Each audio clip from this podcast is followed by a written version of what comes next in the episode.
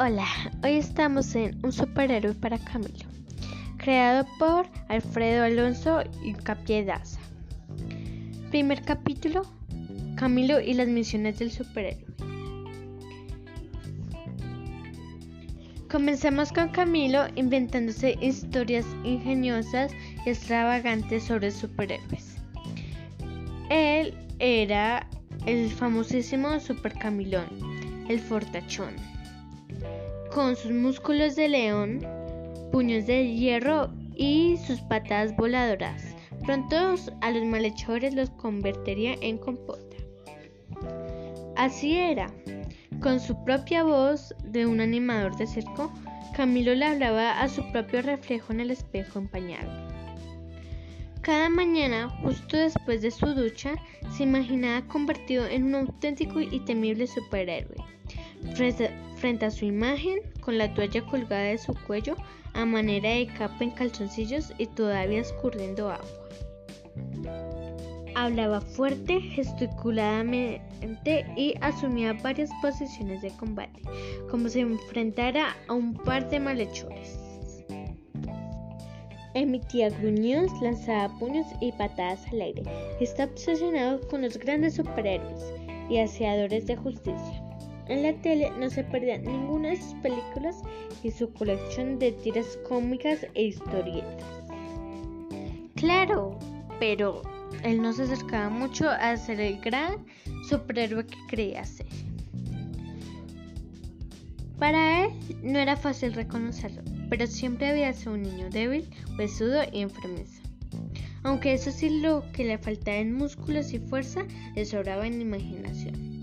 Por eso, frente al espejo, en vez de su cuerpo flacucho, él veía la recia mole de un paladín de la justicia, que arrastraba a sus enemigos. En vez del brillo de sus ojos vivarachos, veía el rayo cegador de los ojos de Superman, que atravesaba cualquier superficie. En vez de su rostro salpicado de pecas, veía la máscara de Batman que espantaba a los malvados de Ciudad Gótica.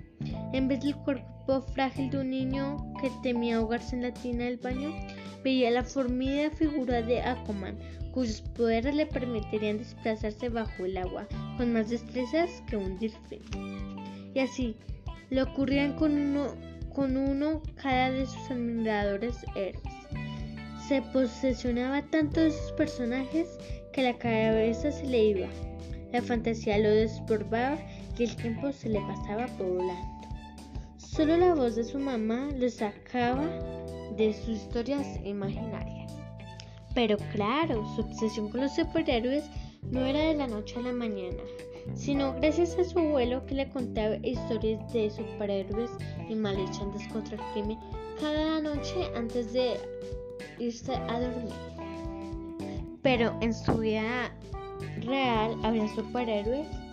Todo indicaba que no, ya que Camilo estaba harto de ver esas noticias de radio y periódicos que ocurrían asaltos, robos, guerras y crímenes, y crímenes. Los pobres policías golpeados e intimidados parecían condenados a perder la batalla contra el mal. No podía ser. La sociedad indefensa necesitaba urgentemente una solución un alivio, clamada por un superhéroe. Pero ya, los mismos presidentes de la República del planeta entero, en vez de quejarse tanto, debían también los había en el mundo real. Sin duda, aunque algo diferente de lo que aparecía de las historietas, bastaba buscarlos allá, en sus guaridas secretas, detrás de camuflajes y posibles pseudónimos. Claro que Camilo se quejaba por eso, Así que saltando y lloriqueando tras las rejas quería ver a sus víctimas de los ladrones, mafiosos y malandrines, que acabarían mordiendo esas rejas. Pero como siempre se cae de su peso, por supuesto, como que el agua moja, que los problemas de los niños tendrán la prioridad número uno en la agenda del verdadero superhéroe. Por ejemplo, él Camilo solicitaría de inmediato sus servicios. Primero le invitaría a un chocolate caliente con queso, a chiras y pan de bono. y entre sorbo y sorbo le entregaría una lista detallada de las tareas a, cumplir en el colegio para que resolviera los líos más peligrosos y luego los llevaría a casa para que metiera en cintura a papá y a mamá.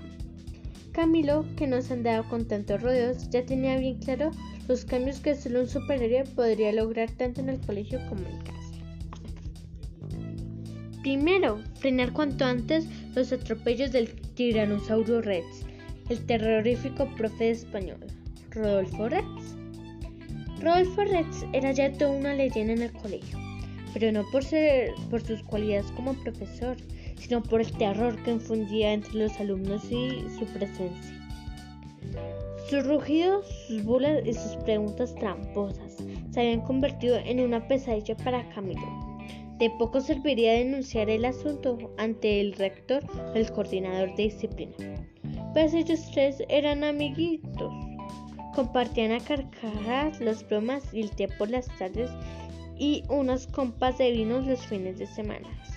La intervención de los padres de familia en el caso solo agravaría las cosas para los estudiantes quejosos, pues las reemplazalías abundaban. 2. Acabar con los desmanes cometidos por el terrible grupo La Costra. Eran cuatro los compañeros del curso de Camilo que conformaban el grupo La Costra. Aunque decir compañeros en este caso es demasiado, porque normalmente un auténtico compañero comparte algo con alguien y no despoja ni desvalija ni se convierte de la noche a la mañana en tu peor pesadilla. Pero en el octavo así sucedía, ni más ni menos, la costra era temible, nadie invulnerable cometía toda clase de usados, amenazas, golpizas, robos, todo en el curso estaban intimidados, intimidados, todos eran borregados, aterrados, manitados, nadie se atrevía a hablar ni a revelarse. Pero Camilo estaba harto, cansado de tanto abuso, no soportaba más, aunque, aunque oponerse solo a la costra era casi suicidio. Tercer punto. Bajo la gravedad del juramento. Prohibir a papá Octavio volver a pronunciar la horrorosa expresión ahora no tengo tiempo como respuesta para todo. Sí, esa frasecita sacaba de quicio Camilo, porque su padre, don Octavio, como le decía en la empresa, le tenía grabada a fuego en la mente. La mantenía lista y bailando en la punta de la lengua. Era su escudo, su frase favorita, la frase típica de un hombre absorbido por el trabajo. Cada vez que su hijo lo necesitaba para resolver una tarea difícil, la sacaba a reducir. Cuando Camilo necesitaba un juez benévolo para evaluar un dibujo suyo, un rival para jugar ajedrez o quería hablarle de cualquier cosa, cuando quería viera una película juntos, cuando deseaba que fueran de paseo, ahí mismo, sin meditarlo un instante, saltaba de sus labios como un odioso bicho. La frase ahora no tengo tiempo. Cuarto y último punto controlar al menos las consecuencias de los arranques de colorea de Mamá Fan, ya que las cosas parecían estar más allá de cualquier control. Camilo tenía bien definidas las diferencias con su madre. Una cosa era la Fanny alegre y de buen humor, que se convertía en su aliada y su mejor amiga. Y otra cosa distinta era la Fanny furibunda y rezongosa, a la que nada le gustaba y todo lo condenaba. La primera era maravillosa, pero la segunda era del todo insoportable, un verdadero polvorín. Lo peor era que la, primavera, que la primera se podía convertir en la segunda por cualquier simpleza y en un brin y cerrar de ojos. Gracias por escucharme y esperen el segundo capítulo. Gracias y bye.